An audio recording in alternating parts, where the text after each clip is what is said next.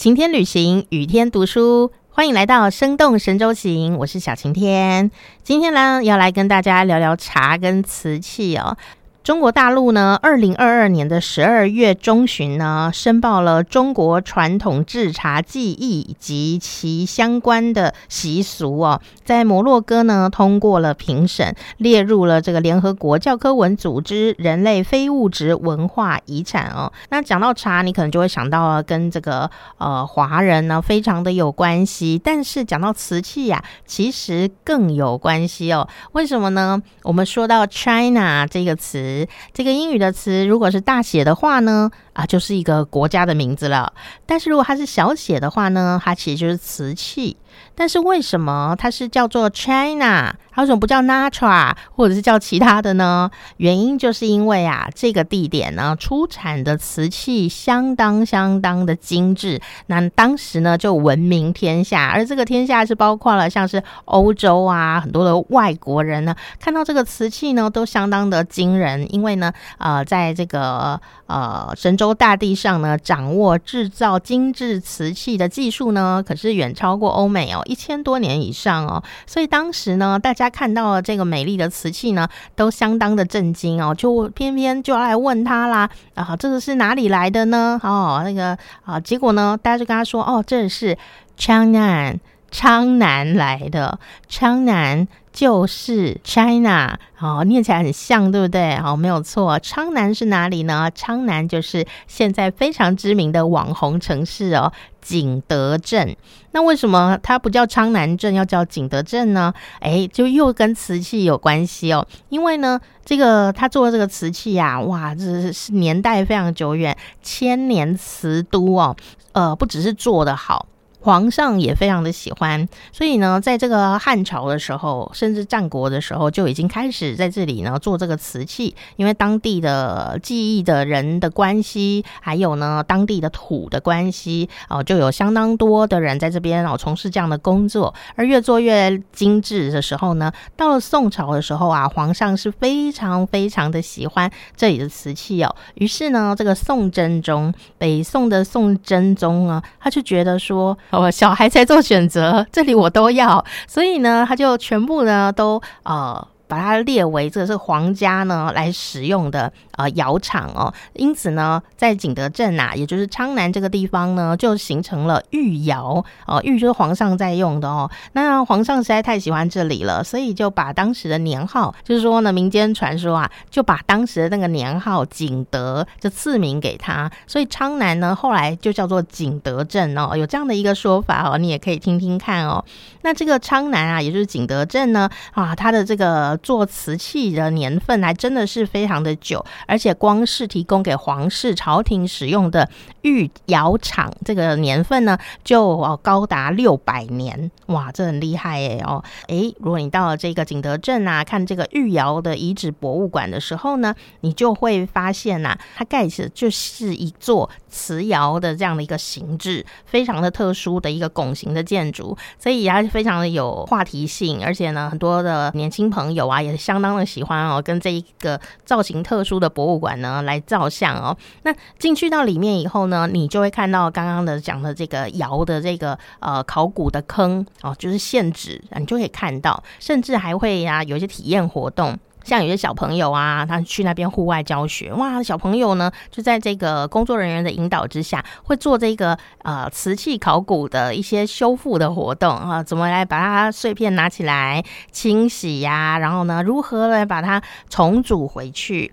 那重组这件事情，真的就是如果你很喜欢拼图或者是做模型的朋友呢，一定是呃就非常的兴奋哦。你到了这个玉窑博物馆的时候，看到了所有展品。都跟你可能在别的地方看到的这些古瓷器有非常的不同哦。为什么呢？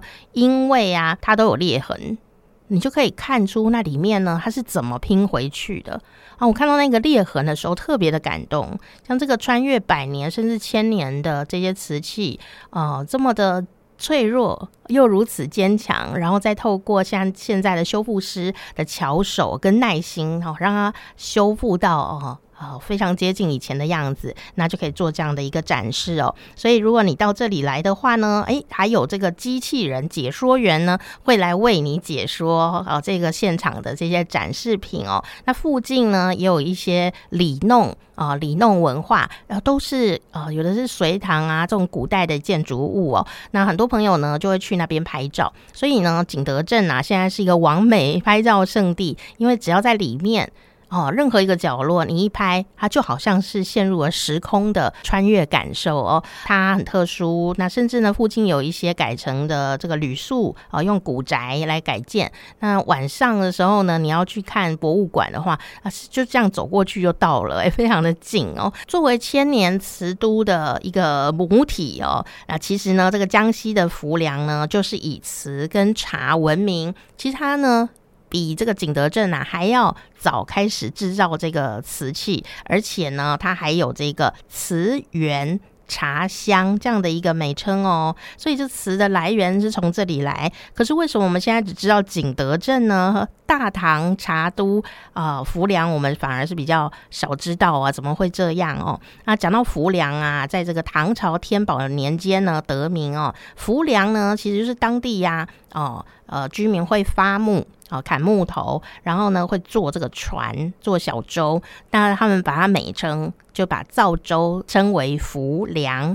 呃，这个地名呢，它讲到了当地的生态，有森林。然后当地的人的工作，然后呢，当地有水，有这个昌江哦，才能够运这些木头啊，有这个船哦，所以这个从这个名字你就可以感觉到。那如果这个浮梁要找一个代言人的话呢，我相信白居易绝对是这个首屈一指的代言人哦。很多朋友都会想到啊，他在《琵琶行》里面讲到经典名句哦：“商人重利轻离别。”前月浮梁买茶去哦，这两句呢，就让浮梁的茶，然后就大家都去浮梁买茶，买到忘记自己爱人，把爱人放在江边了，然后这样让他这样孤苦无依，好，算是一个负心的状态。但你也可以看到当时浮梁富裕的状态。当时的浮梁哦，有多富裕呢？当时的唐帝国茶叶税收的百分之接近四十的税。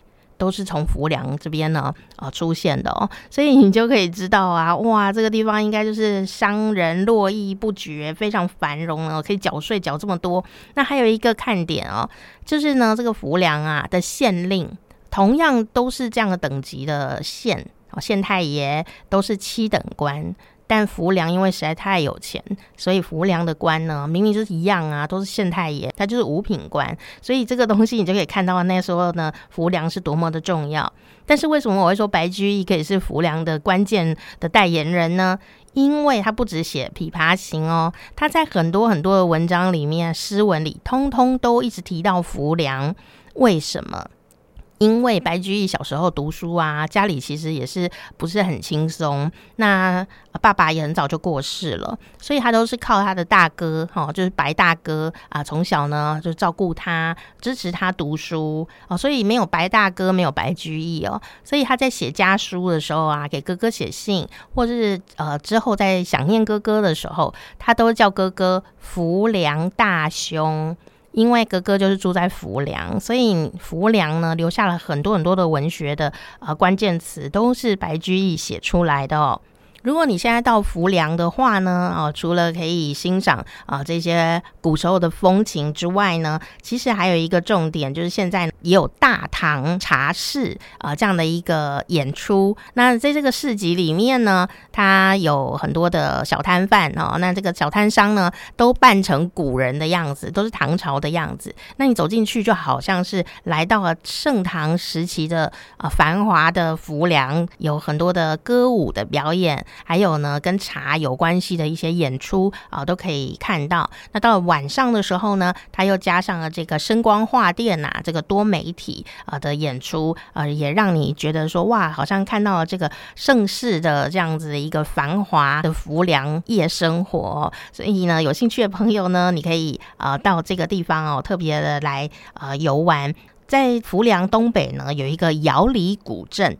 瑶里古镇呢，当年就是因为盛产这个高岭土哦，而且它又丘陵的地形，然后又常常有下雨，云雾缭绕，所以呢，它不但呢可以制茶。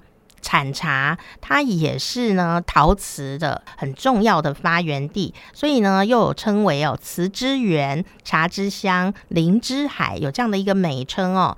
其实呢，在明代以前啊，这个窑里哦，窑里古镇呢，就是景德镇地区最重要的制瓷中心。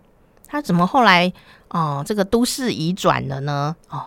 这个重点来了，因为大家在这边大量的长期的采高岭土，结果土就越来越少，越来越少。那这个土呢，流失了以后没有啦，没有材料，那是不是就要换一个地方去采集？那换了一个地方采集的话，土很重啊，以前的人又不是又没有卡车，又没有什么车可以载，哦，那很辛苦，所以就整个城镇的工匠。哦，师傅们全部都移往下一个有土的地方了 哦，有土司有财嘛。结果呢，他就转移到了景德镇哦。所以到现在啊，你就到了这个窑里古镇呢，你会看到就是还留有一些古矿坑，然后窑址哦，一个作坊哦，然后有一些呃水道哈。那古时候的驿道啊，然后码头啊，还留在那个地方。呃，当时因为它很繁华。所以它留下来的一些祠堂啊，也都是很值得呃参观的呃一个地方。所以你会看到当时的一些古代的呃一些风情呢，在这个古镇当中啊，你沿着这个河道走，就看着这些建筑物，哇，那就非常迷人啊！所以是免费的哦哦，所以如果你呢时间允许的话，可以到这个瑶里古镇呢来走一遭。生动神州行，我是小晴天。下次呢，再一起去喝茶，赶快订阅我们的频道哦。